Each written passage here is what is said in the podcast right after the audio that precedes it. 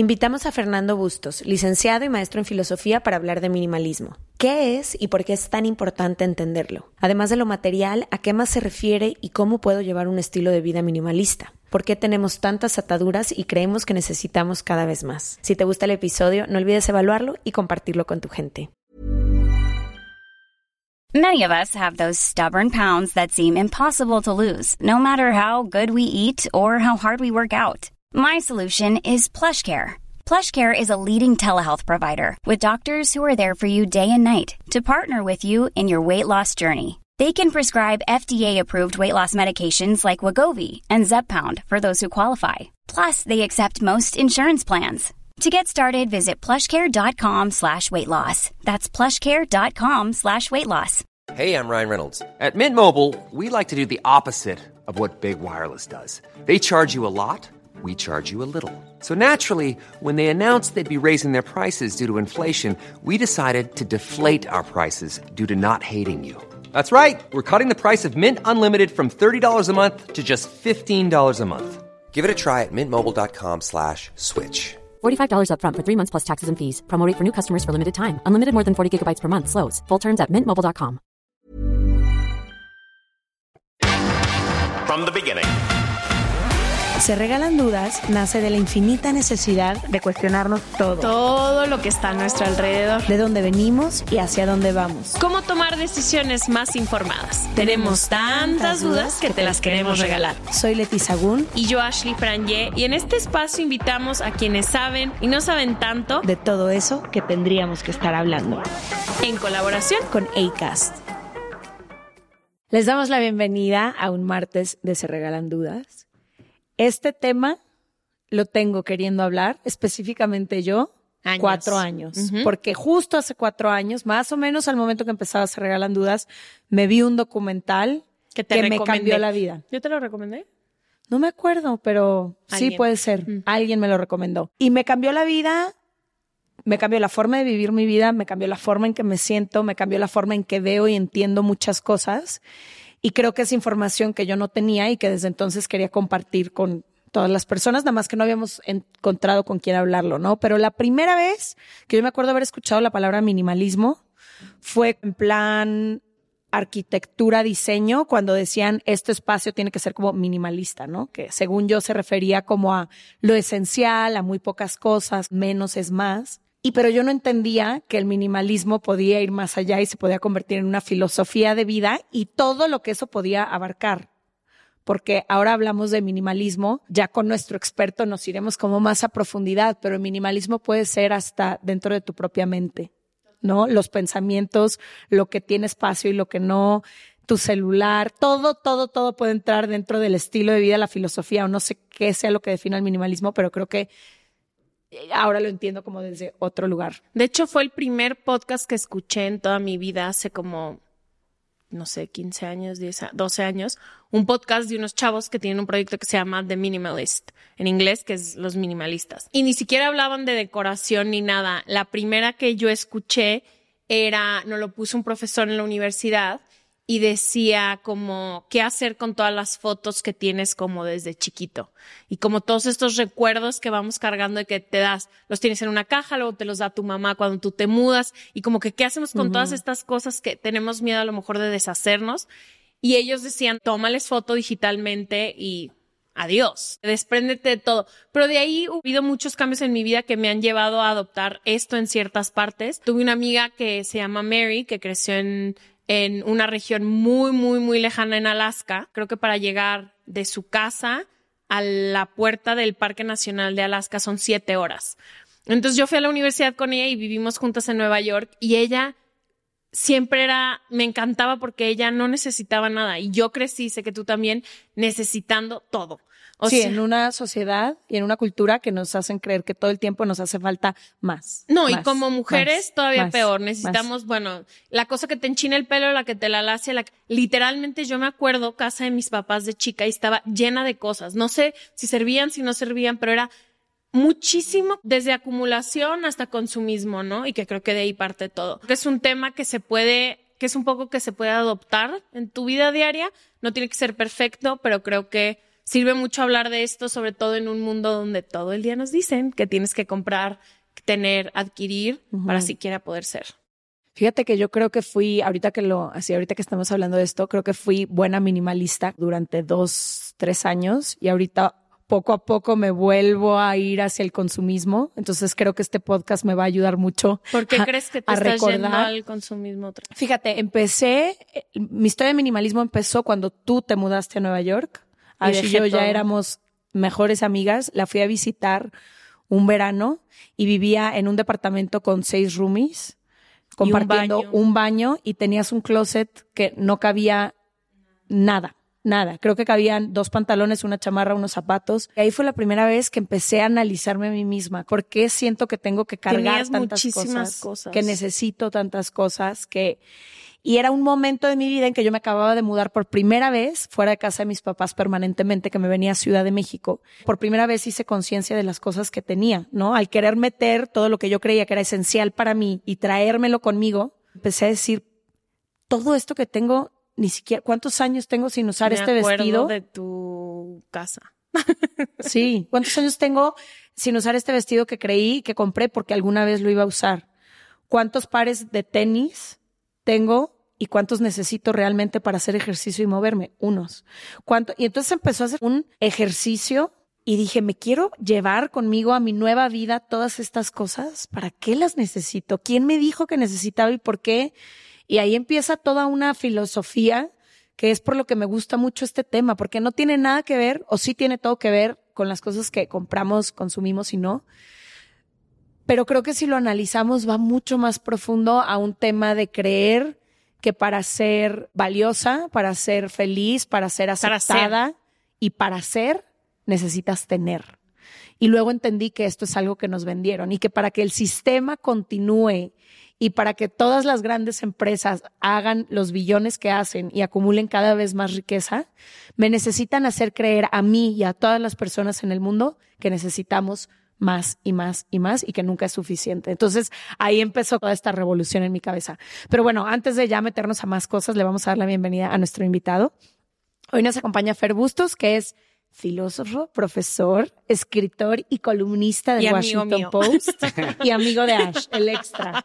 Bienvenido, Fer, a Hola, Fer, bienvenido. Hola, hola, muchísimo gusto de estar acá acompañándolas y con su audiencia también. Pues gracias por invitarme a platicar sobre este tema, como bien dicen, es súper interesante y creo que nos atraviesa a todos de alguna u otra manera. Retomando un poquito esto que estabas diciendo justamente, Leti, porque creo que justo una problemática que tenemos hoy en día es, no sé, por ejemplo, pensémoslo con la publicidad, ¿no? Volteamos a ver y la publicidad por todos lados nos está apareciendo gente que está excesivamente feliz, pero es gente que está feliz justamente consumiendo, ¿no? Y también nos dicen que podemos ser libres, pero también pareciera ser que la única forma de ser libres que nos venden es a través del consumo, ¿no? Entonces, pareciera que la única manera que tenemos de ser felices hoy en día es comprando cosas, comprando productos y que también desde ahí aparentemente nos sentimos libres, ¿no? Porque entonces tengo la libertad de poder elegir entre si me compro ese teléfono o ese otro teléfono o si me lo compro de este color, de este otro. Comenzamos a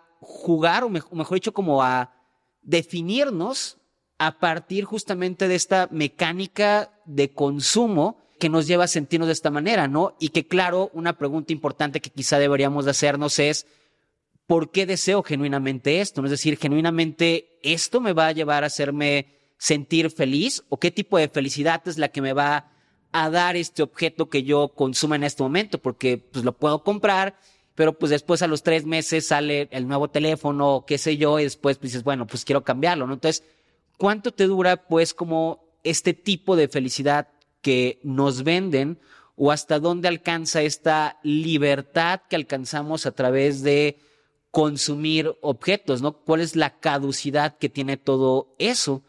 Y pues pareciera que más bien todo eso nos tiene como, como, por tomar un poquito lo que sean, como estamos como domesticados más bien a consumir y a decirnos y anunciarnos y a creer que somos a partir de los objetos que poseemos, de los objetos que compramos, y es como si eso fuera nuestra, nuestra identidad, ¿no?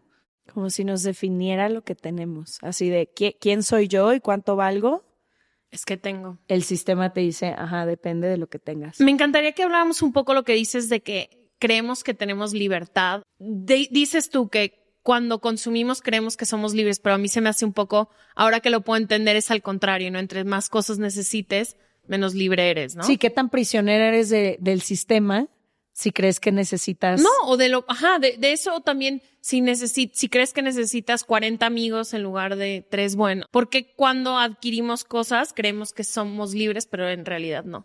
Sí, y quizás esto podríamos entenderlo desde, obviamente desde diferentes pensamientos, tanto occidental como oriental, pero pues desde el pasado, ¿no? Es decir, por ejemplo, como desde la filosofía occidental, yo pienso en Diógenes, ¿no? El cínico, que se dice que era como este personaje que en realidad llevaba una vida como si fuera un perro, ¿no? Por muchas razones que no profundizaremos ahorita, pero que justamente él decía cuántas cosas hay que no necesito para vivir y de pronto se cuenta que él solamente tenía una jícara, o por así decirlo, con la cual usaba para tomar agua y para comer, pero de pronto en alguna ocasión voltea a ver a un perro callejero y pues se da cuenta que pues el perro callejero puede comer y puede tomar agua sin necesidad de algún otro, otro artefacto, no de alguna tecnología. Entonces dice, ah, pues ¿para qué tenía esto, verdad? Pues a la fregada y entonces hace de eso porque dice, porque para él justamente todas estas cosas te separaban pues justamente de la esencia de lo que significa ser humano, ¿no? Pero ese es otro rollo, ¿no? Si digo esto, justamente por esto que estamos platicando de que creemos que nos hace libres el consumo, pero en realidad estamos atados, ¿no? Porque en realidad estás compras algo y al mes quieres algo y quieres algo más y se comienza a volver como una suerte de adicción y entonces en realidad no es que estés libre, no más bien pareciera ser que estás domesticado por ciertas estructuras que te están diciendo, hey, necesitas esto para validarte, hey, necesitas esto para verte cool, hey, necesitas esto para que las demás personas entiendan que eres, que estás como en onda, ¿no? Cosas por el estilo, ¿no? Cuando en realidad quizá más bien estamos presos, por así decirlo de alguna manera, ¿no? Y más bien podríamos voltear a ver el pensamiento quizá oriental, alguna de las tradiciones, y decir, no, más bien soy libre cuando menos necesito cosas, ¿no? Cuando ya no necesito medirme o validarme a través de los objetos que yo consuma o, o, de las, o del dinero que tengo, por ejemplo, ¿no? Sí, que ahí va mucho el budismo, que el budismo tanto promueve el desapego a las cosas, ¿no? Hablar de por qué tenemos tanto apego a lo material, pero también a las personas, también a, y cómo ahí está como la semilla de la insatisfacción. Pero una de las cosas que quiero hablar, que ahorita justo estás diciendo, es de este ciclo de insatisfacción eterna. Porque creo que lo más interesante de todo este consumismo es que y quienes lo han vivido, piensen ahorita, por favor, en algo que, en algo material que verdaderamente han deseado. ¿Y qué pasa cuando eso llega a tu vida, no? Como que te hacen creer, ajá, cuando tú tengas esa bolsa, cuando tú tengas esa camioneta, cuando tú tengas, y resulta que nunca es suficiente porque siempre hay algo más que comprar, hay algo que cuesta más, hay una moda más, hay Ahora incluso me pongo a pensar en el mundo de la moda. Antes creo que era una colección por año, luego dos colecciones por año. Ahora hay seis colecciones por año. Cada mes cambian las tendencias. Cada semana necesitas algo nuevo. Cada día. Y entonces, no sé, yo verdaderamente lo pongo sobre la mesa y me gustaría escuchar la opinión de, de los dos. Porque una parte mía racional entiende muy bien lo mal que está el sistema y lo lo engañoso que es, cómo me están vendiendo todo el tiempo un engaño y yo ya sé que mi felicidad no está ahí. Pero hay otra parte de mí que es parte de este sistema. ¿Sí me entiendes? Hay una parte de mí que dice, ¿y entonces qué hago? ¿Me pongo los mismos jeans y la misma camisa los 365 días del año? ¿O cuál es esa solución? Si yo ya sé que esto es un engaño, si yo ya sé que mi felicidad no va a estar detrás de ninguna de estas cosas materiales que quiero comprar, pero entonces, ¿cuál sería la forma de actuar? Y no sé si entonces el minimalismo es un poco la respuesta a ello. Sí, creo que también digamos como que habría que ver, ¿no? Porque creo que no todas las personas se acercan al minimalismo por las mismas razones o terminan participando de esto por las mismas razones. Veía hace tiempo un video de alguien que de pronto decía, ah, lo que pasa es que yo soy súper desordenado y me di cuenta que a la hora de tener muchas cosas, pues simplemente mi desorden se iba incrementando. Entonces más bien decidí deshacerme de muchas de estas cosas y mi vida ahora es más sencilla, ¿no? Habrá digamos que esa vía de inclinación o por la cual te jalas al minimalismo. Quizá podría haber otra, ¿no? Desde el pensamiento también estaba haciendo budismo, yo diría también el Tao, que de pronto pues el Tao te dice, pues bueno, más bien lo que tienes que hacer es liberarte del deseo, porque el deseo te lleva a una continua insatisfacción, porque era más o menos como esto que estás diciendo, Leti, de que, porque yo deseo algo, pero pues ¿qué pasa cuando consigo eso que deseo, no? ¿Cuánto tiempo me dura, por así decirlo, como esa felicidad o esa ilusión de felicidad, podríamos incluso ponerlo con, con signo de interrogación. ¿Cuánto tiempo me dura? Y no solamente eso, sino que también yo puedo desear algo, pero en el momento en el que no lo consigo, puede venir justamente el sentimiento de la infelicidad. Entonces también es ¿Por qué no lo puedo tener? Claro. Claro, y te, y, te, y te puedes frustrar, ¿no? Porque te puede llevar como al enojo de por qué no estoy consiguiendo aquello que yo quiero. Entonces, pues claro, el Tao, el budismo dicen, no, mejor más bien hay que tener como este desapego hacia muchas cosas, principalmente hacia con el deseo. No desees cosas, no desees objetos materiales, libérate incluso del propio ego, y entonces justamente eso nos puede conducir a una suerte de minimalismo en el cual pues estás habitando el mundo, pero estás habitando el mundo con lo mínimo para poder sostenerte desempeñando, ¿no? Quizá no necesito toda esta ropa que está saliendo, toda esta... No, y cada que te gusta, sobre todo el fast fashion, que te gusta cada que haya ropa cada semana. ¿Y cuánto le cuesta eso al planeta? Total. Sí, y, que, y que obviamente se aceleró, ¿no? Ya ni siquiera es fast fashion, sino que ya es como ultra fast fashion, ¿no? Las nuevas que son, y es una locura. Y quizá también yo sí creo que justamente algo que ha ayudado, porque ha pasado como por periodos, ¿no? Como bien decían al inicio, me parece que, ojo, todo esto es antiquísimo y lo podemos encontrar, como decíamos, tanto en Occidente como en Oriente, pero se fortaleció también obviamente a partir de ciertas corrientes al interior de la arquitectura que comenzaron a trabajar el minimalismo, pero más bien a través del funcionalismo, pero me parece que ya contemporáneamente comenzó a agarrar como más fuerza a partir de ese tipo de figuras o de empresarios como buena, aparentemente buena onda, como lo era Steve Jobs, ¿no? Que justamente... Traigo la misma ropa todos los días. Claro, ¿no? Tenía todo igual, ¿no? Las mismas blusas, no, tres blusas, tres pantalones, porque decía que le quitaba tiempo pensar en qué se iba a poner. energía en eso. Sí, y, hace sentido. ¿Cuánto tiempo pasas, no? Una hora al día. Sí. Sí, y, que creo que justamente él como que de alguna manera ayudó a revitalizar el minimalismo en, en la época contemporánea. Hay una foto muy famosa suya que se muda a un departamento, creo que en Nueva York, y él único que tiene una lámpara Tiffany, reproductor de discos atrás y no tiene nada más, ¿no? Y entonces eso y el hecho de que se vistiera todos los días de la misma manera, porque él decía que perdía tiempo escogiendo y eligiendo qué ropa se iba a poner todos los días, de alguna u otra manera han ayudado a potenciar este pensamiento que te lleva como a decir, ¿por qué quiero tantas cosas? No, más bien podría tener menos e incluso menos como una economía mental también, ¿no? Como que era lo que hablamos hace rato, ¿no? ¿Y por qué creo que lo que tengo me va a hacer valer? ¿No? Creo que ese es un poco lo que se esconde atrás de todo lo que consumimos, como creer que nuestro valor va a incrementar o que nuestro valor va a ser mayor o menor dependiendo las cosas que yo tengo y dependiendo lo que eso significa, ¿no? Qué marca, qué quiero mostrar hacia afuera como si eso me fuera a definir de alguna manera. ¿Qué es lo esencial con lo que yo, eh, de acuerdo a mis necesidades, puedo vivir? Y regreso a lo mismo. Para hacer ejercicio, caminar, mover tu cuerpo, ¿cuántos tenis necesitas y cuántos tienes? Para salir a bailar con tus amigos y para ir a tus juntas de trabajo, en realidad cuántas opciones necesitas y cuántas tienes. ¿no?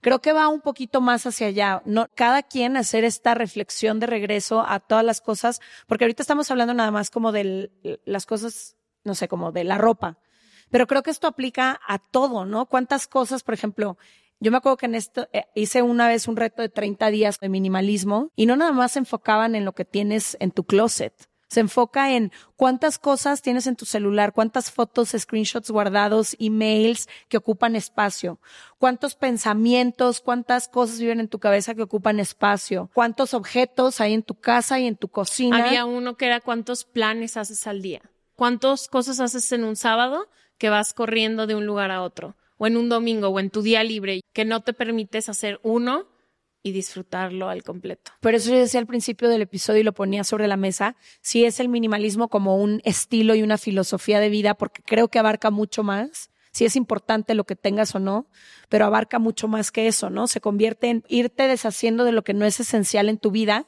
imagínate todo lo que podríamos hacer con ese tiempo, ese espacio y esos recursos. O sea, una de las reflexiones que a mí más me han quedado de esos años que quiero retomar en que vivía una vida más minimal, era darme cuenta de cuánto tiempo, energía y recursos le había puesto o le había invertido a eh, acumular más cosas y más planes y más personas y más ideas y más fotos y más en mi vida y todo lo que podría hacer si recuperara todo ese tiempo, toda esa energía, todo ese dinero, todo eso que había desperdiciado en creer que yo iba a valer más si me llenaba de todas estas cosas. Small details are big surfaces. Tight corners are odd shapes. Flat, rounded, textured or tall. Whatever your next project, there's a spray paint pattern that's just right. Because Rust new Custom Spray 5 in 1 gives you control with five different spray patterns so you can tackle nooks, crannies, edges, and curves without worrying about drips, runs, uneven coverage, or anything else. Custom Spray 5 and 1. Only from rustolium Life is full of what ifs. Some awesome, like what if AI could fold your laundry? And some, well, less awesome, like what if you have unexpected medical costs? United Healthcare can help get you covered with Health Protector Guard fixed indemnity insurance plans they supplement your primary plan to help you manage out of pocket costs. No deductibles, no enrollment periods, and especially no more what ifs. Visit uh1.com to find the Health Protector Guard plan for you.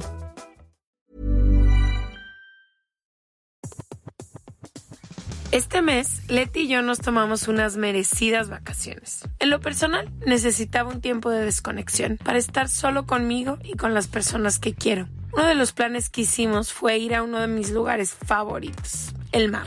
Por eso decidí comprarme un traje de baño lindo, protector solar y algunas otras cosas que quería llevarme a la playa. Después de comprar lo que necesitaba, usé una app que se convirtió en mi más grande aliada, porque me regresó dinero en efectivo y me recompensó por muchos de los gastos que hice. La app se llama Hypora y es muy sencilla, rápida y segura de usar.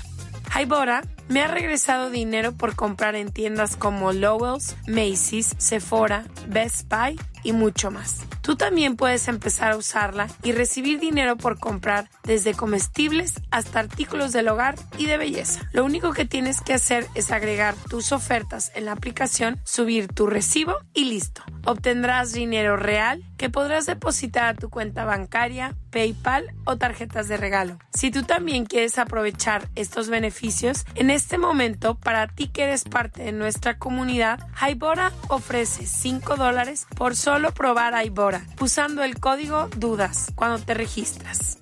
Simplemente ve a la Apple Store o a Google Play Store y descarga la aplicación Hybora, completamente gratis para comenzar a ganar dinero en efectivo y use el código DUDAS. Eso es En App Store o en Google Play con el código DUDAS.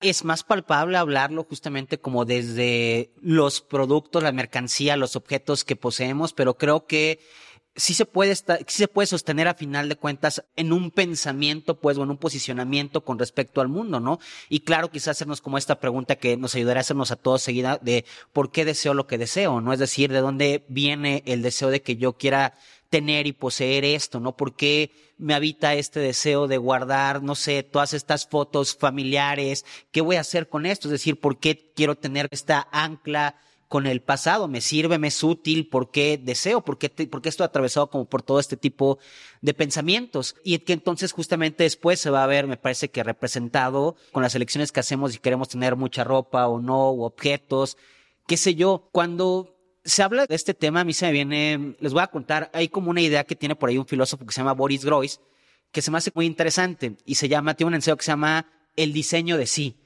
Y en este ensayo, para no profundizar mucho porque es, es, es, es extensillo, pero básicamente él dice, ok, en algún momento aparece Nietzsche y Nietzsche dice, Dios ha muerto. Es todo un tema, pero bueno, no, no vamos a comenzar ahorita. Y se dice, ok, se, se, se enuncia que Dios ha muerto pero Dios era como el observador del alma, ¿no? Es decir, es un momento fuerte para la religión y la gente estaba concentrada en cómo diseñar correctamente su alma, pues para poder ir al cielo una vez que te mueras, ¿no? Entonces dice... Para ser aceptada por Dios o aceptado por Dios. Claro, y entonces había, un, había una preocupación por cómo diseñar mi alma frente a los ojos de Dios y mi alma tenía que pues estar libre, digamos, como de los diferentes pecados que hay y por eso había gente que había que era asceta, ¿no? Jesús mismo era asceta, ¿no? Es decir, vivía con un desapego de las cosas materiales y con las menores cosas que necesitaran, ¿no? Y siempre compartiendo a los demás, ese es un fuerte de la religión. Digo, tiene sus cosas muy rescatables. Sí. Que era siempre al darse a los demás, dar a los demás. Ajá, pero justamente dice, tiene que ver con un diseño del alma, con cómo confeccionar mi alma ante los ojos de Dios.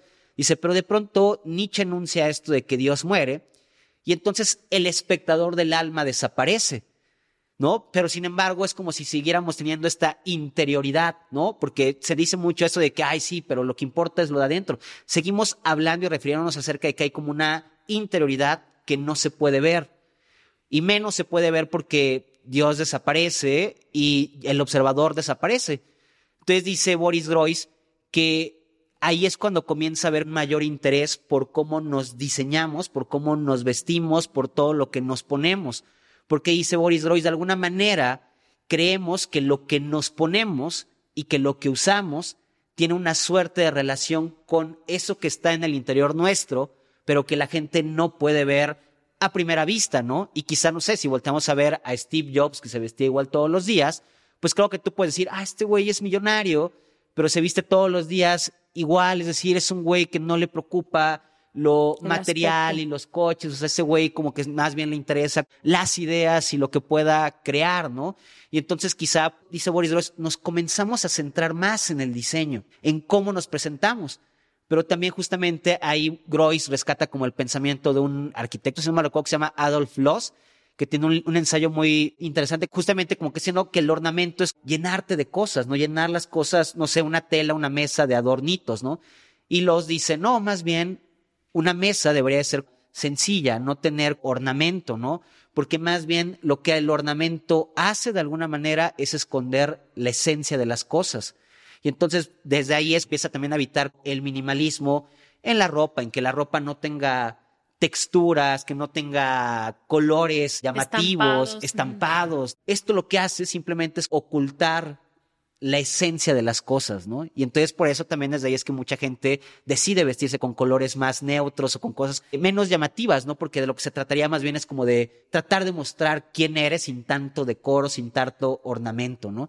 Y creo que desde ahí se puede entender hacia muchísimas otras cosas, ¿no? Es decir, ok, llegas a la casa de alguien, pero casi no tiene cosa, tiene lo mínimo, pues es parecido a eso, no es como que es alguien que no necesita de este ornamento, que no está de tanto y que más bien como que dice, ah, yo quiero simplemente mantenerme con lo menos, ¿no? Pero no es solamente que, que, tenga que ver con los objetos materiales, en muchos casos, sino que también parece ser que tiene que ver, pues, con ciertas ideas, ¿no? Incluso con cierta, por así decirlo, jugando, que no sé si se puede decir de esta manera, pero con un minimalismo intelectual, ¿no? Como una economía del pensamiento y de mis deseos y de todo eso, ¿no? Qué poderoso eso que acabas de decir. Mientras más ornamentos le ponemos a algo, menos podemos ver la esencia de las cosas. Y eso aplica también para las personas. ¿Por qué nos estamos decorando si ya somos? Pero creo que ahí, bueno, nos tendríamos que ir a una conversación mucho más profunda. Hay algo que, que dices que se me hace muy interesante, este minimalismo de la mente, como la idea de aplicarlo también intelectualmente. Por ejemplo, últimamente yo me doy cuenta, yo no solía ver nada de video. No me gusta ver películas, no me gusta ver series, nunca he visto nada.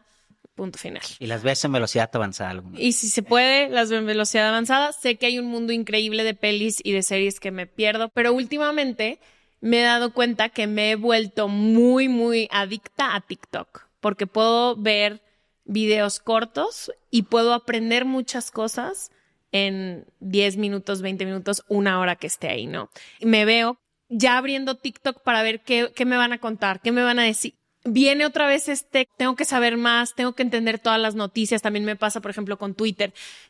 ok, que estés siempre al pendiente de todo lo que está pasando. También creo que sufrimos de el querer tener muchísima información porque no me vaya a agarrar algo en curva, ¿no? No me vaya, por ejemplo, yo siempre siento, si alguien un día me pregunta algo, no me gustaría verme ignorante en un tema. Entonces, consumo y consumo y consumo y siento que TikTok, ok, en cinco minutos me enseña tal cosa, pero me he vuelto otra vez llenando la mente de mil información, de mil cosas, que es muy difícil a veces, como tú dices, quedarte en lo mínimo indispensable que realmente necesita mi mente. Y estoy todo el tiempo queriendo consumir información, porque digo, no consumo tanto entretenimiento, pero me veo un poco adicta a consumir información que mucha ni me sirve.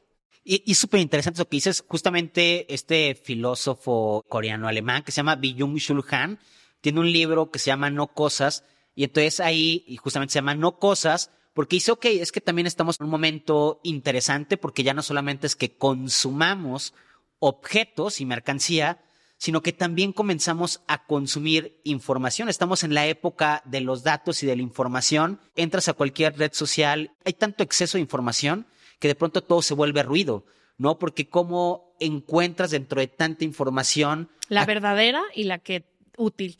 La, ajá, y es, y es, tienes que tener una gran habilidad, pero si no, pues puedes estar ahí y no nada más eso, ¿no? Porque es entrar también campo que es, que nunca sabes a dónde vas a llegar, ¿no? Es decir, le subes a TikTok y de pronto te puede salir algo de noticias, pero después te puede salir algo gracioso y te vas perdiendo, ¿no? Es decir, pero te pierdes en este exceso de información.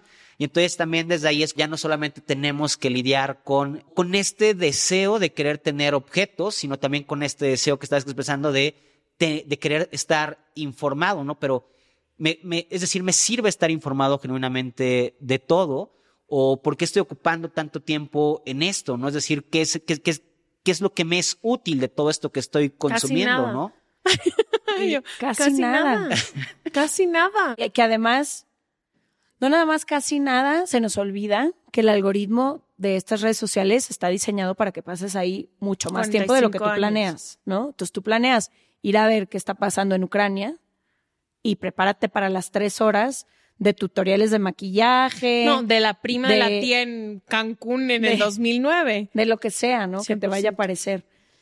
Sí, y es que de alguna manera pareciera que todo está confeccionado entonces para que estemos consumiendo todo el tiempo, ¿no? No solamente que consumamos objetos y mercancía y teléfonos y ropa, sino también justamente para que estemos ahí consumiendo toda esta información. Y entonces más bien ahí sería cómo ejercer este tipo de resistencia frente a todo esto quizá generando una suerte de desapego y decir, ok, no es que no quiera no estar informado acerca de lo que sucede en el mundo, pero quizá puedo hacerlo de otra manera que no me ocupe tanto tiempo o entrar en este mar de información, sino simplemente concentrarlo y dedicarle tanto tiempo y procesar correctamente solamente esta información y listo, ¿no? No saturarme intelectualmente de eso, no intentar saturarme intelectualmente objetos, de ropa, prescindir de todo eso con tal de alguna manera de irme liberando o...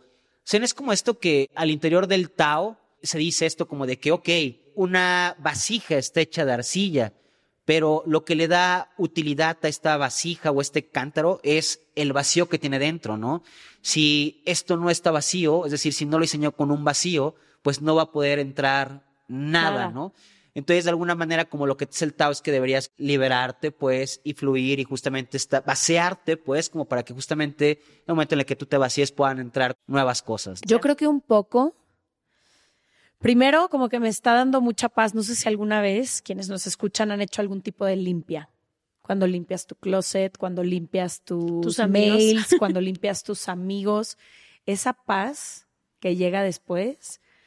Yo me imagino que una vida minimal y por el tiempo que la vivía así. ¿Te acuerdas que hubo un momento que ni departamento tenía? Era nómada, me movía en una maletita y como que realmente sientes muchísima paz y sobre todo creo que la gran diferencia es, ahorita yo me siento y nos siento a todas las personas que estamos dentro de este mundo consumista como víctimas de un sistema que nos está vendiendo, porque no tienes tú ni el control ni el poder. Es como si no estuvieras decidiendo. ¿No? Yo el otro día bromeaba que el algoritmo de Instagram ya me conoce tan bien que sabe perfecto qué venderme y qué le voy a comprar.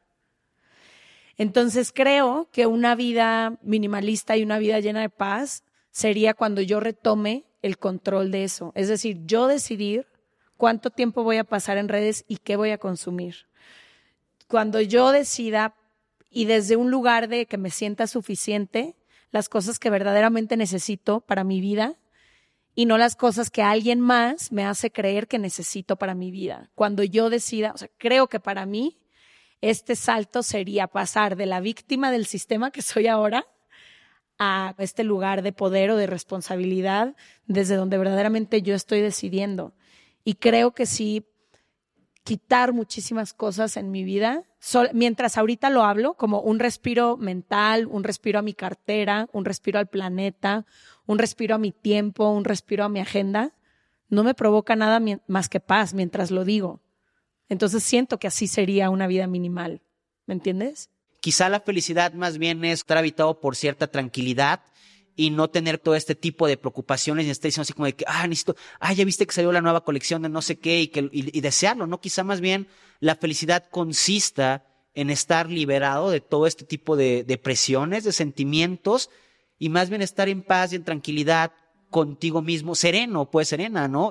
Creo que eso también tenemos que empezar a ver, ¿no? Quizá la felicidad es otra cosa, ¿no? Y más bien, por eso es que nunca nos sentimos felices, porque estamos persiguiendo algo que nunca vamos a poder alcanzar. La felicidad más bien ya la tienes y simplemente eres tú que te estás creando pseudo problemas porque de pronto digo, deseo esto y ahora quiero esto, ¿no? Cuando más bien ya estás tranquilo. Y creo que también es importante cuestionar cuando hablamos de esto, de lo que consumimos, todo lo que hacemos para obtener las cosas que creemos que necesitamos. Yo me pongo a pensar de cuánto tiempo o cuántos recursos de los que tengo le dedico a comprar ciertas cosas.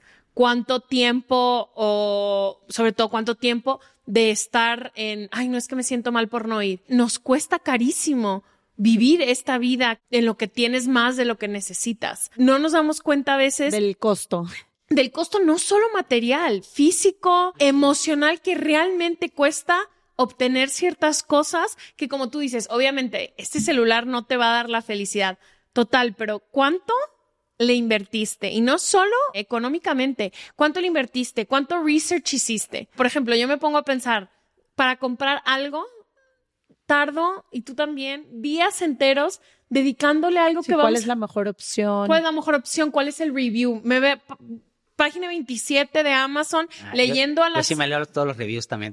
claro, pero ¿cuánto tiempo le invertimos que no solo es económico obtener las cosas que queremos, que es cosas que jamás va a volver? Por ejemplo, para mí en la pandemia, algo que se volvió muy relevante es con quién paso el tiempo. Yo solía y crecí con esta idea de que a todos lados tenía que ir, con todo mundo me tenía que juntar. Y de verdad me he vuelto la persona extremadamente selectiva de con quién soy amigo y con quién paso el tiempo. Sobre todo, por ejemplo, venimos a la Ciudad de México, venimos ocho días y voy a escoger exactamente con quién voy a janguear. Y para mí en la pandemia se me hizo impresionante cuántas cosas hacía que no me importaban, que no me sumaban y que todo venía desde un sentimiento de no, pues es que lo tengo que hacer, es que cómo voy a decir que no, es que tengo que ir porque la fiesta va a estar increíble, es que esta persona, híjole, me costaba carísimo mantener ese estilo de vida en todas sus áreas, en un 360 de mi vida. Y no fue la pandemia la más grande maestra para el mundo entero de lo poco que necesitábamos para vivir. Creo que ahí fue cuando todas las personas cayeron en cuenta de qué hago ahora con todo lo que creí que necesitaba para enseñarle al mundo, porque todo lo que necesitabas hasta que te tuviste que refugiar en tu casa era para mostrar, ¿no? Para ir como hacia afuera. Antes de irnos, me gustaría preguntarle a los dos y que cada quien contestemos cuáles serían uno, dos, tres tips que pudiéramos compartir con las personas que nos escuchan para caminar un poco hacia el minimalismo. Sé que cada uno de nosotros, cada una de nosotras de distintas formas, aplicamos esta filosofía o forma de vida en algunas áreas entonces creo que sería interesante dar tips prácticos de cosas que le puedan ayudar a quien hoy nos escucha. Vas, Fer, tú eres el invitado. Yo diría que... te aventamos la bolita. Vas, Fer, tú sí, ya, estaba, pensando. Pues una que yo diría que tenemos que ser más conscientes de que nuestra felicidad no depende necesariamente de objetos ni de cosas materiales. La felicidad es algo, siempre nos la vende como si fuera como un parque de diversiones, ¿no? la felicidad más bien es algo más tranquilo, más noble, más cercano y más sencillo de, de alcanzar, ¿no? Y nos distraemos y por eso andamos a veces hechos bolas y sintiéndonos terribles, ¿no? ¿Y cuánta, perdón que te interrumpa, pero cuánta felicidad encuentras en un abrazo, en un atardecer? En cocinarte a ti solita. En una comida que, te, que te supo exquisita. A veces es tan sencilla la felicidad. Y yo nunca he encontrado la felicidad que siento en un abrazo en comprar una bolsa o un, lo que me digas.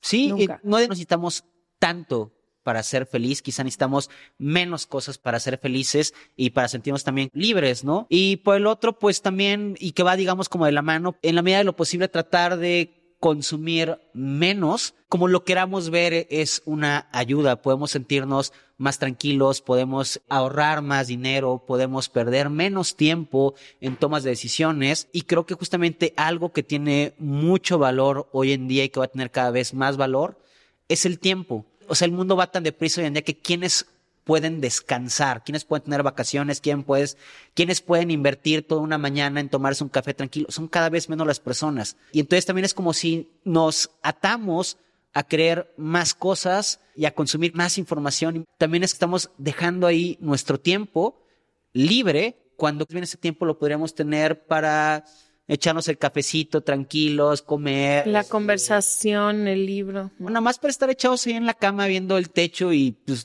haciendo nada, ¿no? Pero están tranquilo, tranquila. Entonces, eso.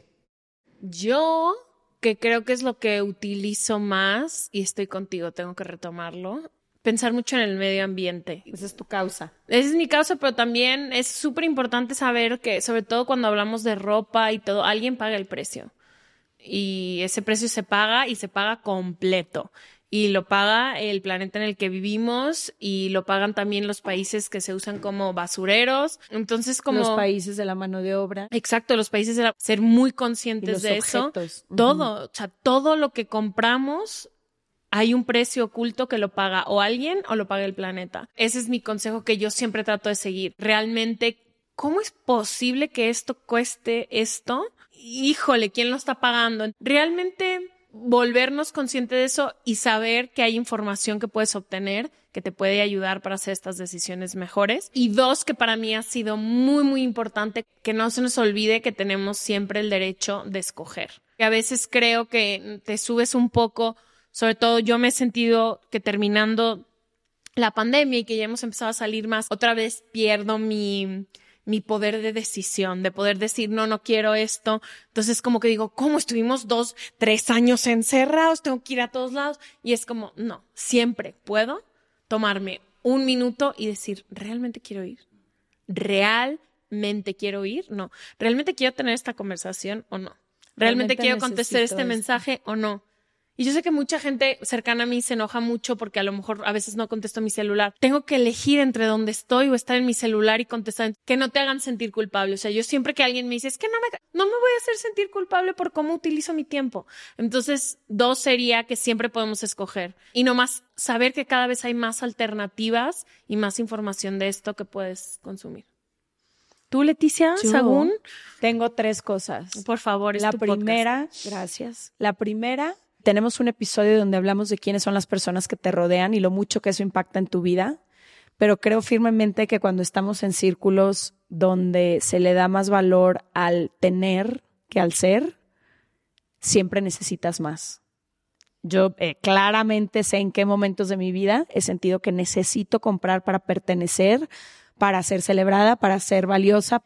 Y hay otras personas que quien tú eres ya es suficiente. Y da igual cómo te veas, lo que tengas, en lo que te muevas, donde vivas, nada de eso significa más o menos hacia lo que tu ser ya es.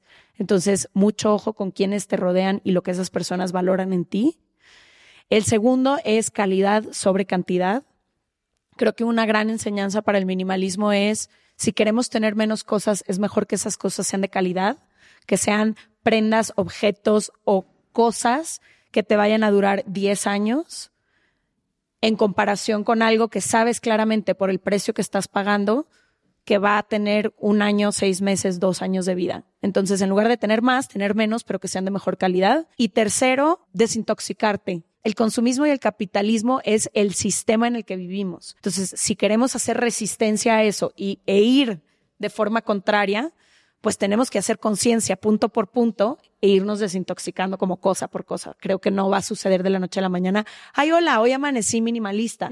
Cuando yo empecé este proceso, literalmente me metí en un reto de 30 días, empecé a leer y a documentarme. Hay muchísimos libros de minimalismo, hay podcasts de minimalismo, hay activistas de minimalismo. Entonces, no nada más sucede de la noche a la mañana, es un trabajo de resistencia diaria contra un sistema que quiere lo contrario. que no tiene que ser perfecto, porque siento que pasa como el medio ambiente, ¿no? Y yo era lo que te decía, voy a ser minimalista en todos los aspectos de mi vida. Hay una cosa, por ejemplo, que me gusta mucho en la que quizás en esa no voy a ser minimalista. ¿Cuál es? Pero en el 95% de lo demás sí. ¿Cuál es Leticia? soy adicta a los productos y las cosas de cara, de brillos y de cosas de maquillaje y esas cosas. Pero no sé, creo que sí. Esos son como tres tips buenos que, que podría dar. Y creo que también estaría chido quienes nos escuchan que nos compartan si ustedes tienen tips, si ustedes han hecho algo, si están listos para empezar este camino. Creo que sería muy interesante también escucharles. Fer, muchas gracias por acompañarnos. Al contrario, yo feliz de haber estado aquí platicando con ustedes. De verdad, encantadísimo. Dejamos toda la info de Fer en serregalandudas.com diagonal. Suscríbete, Hey, it's Paige DeSorbo from Giggly Squad. High quality fashion without the price tag. Say hello to Quince. I'm snagging high-end essentials like cozy cashmere sweaters, sleek leather jackets, fine jewelry, and so much more. With Quince being 50 to 80% less than similar brands. And they partner with factories that prioritize safe, ethical, and responsible manufacturing. I love that. Luxury quality within reach. Go to quince.com slash style to get free shipping and 365 day returns on your next order. Quince.com slash style. This message comes from BOF sponsor eBay. You'll know real when you get it. It'll say eBay Authenticity Guarantee. And you'll feel it. Maybe it's a head turning handbag, a watch that says it all jewelry that makes you look like the gem, or sneakers and streetwear so fresh every step feels fly. eBay gets it. So look for the blue check mark next to that thing you love and be confident that every inch, stitch, sole, and logo is checked by experts. With eBay Authenticity Guarantee, you can trust that feeling of real is always in reach. Ensure your next purchase is the real deal. Visit eBay.com for terms. Tiene un podcast, tiene un TikTok, es muy tiktokero. Entonces ahí lo pueden encontrar y gracias. Nos vemos el próximo martes o jueves. Bye. Bye.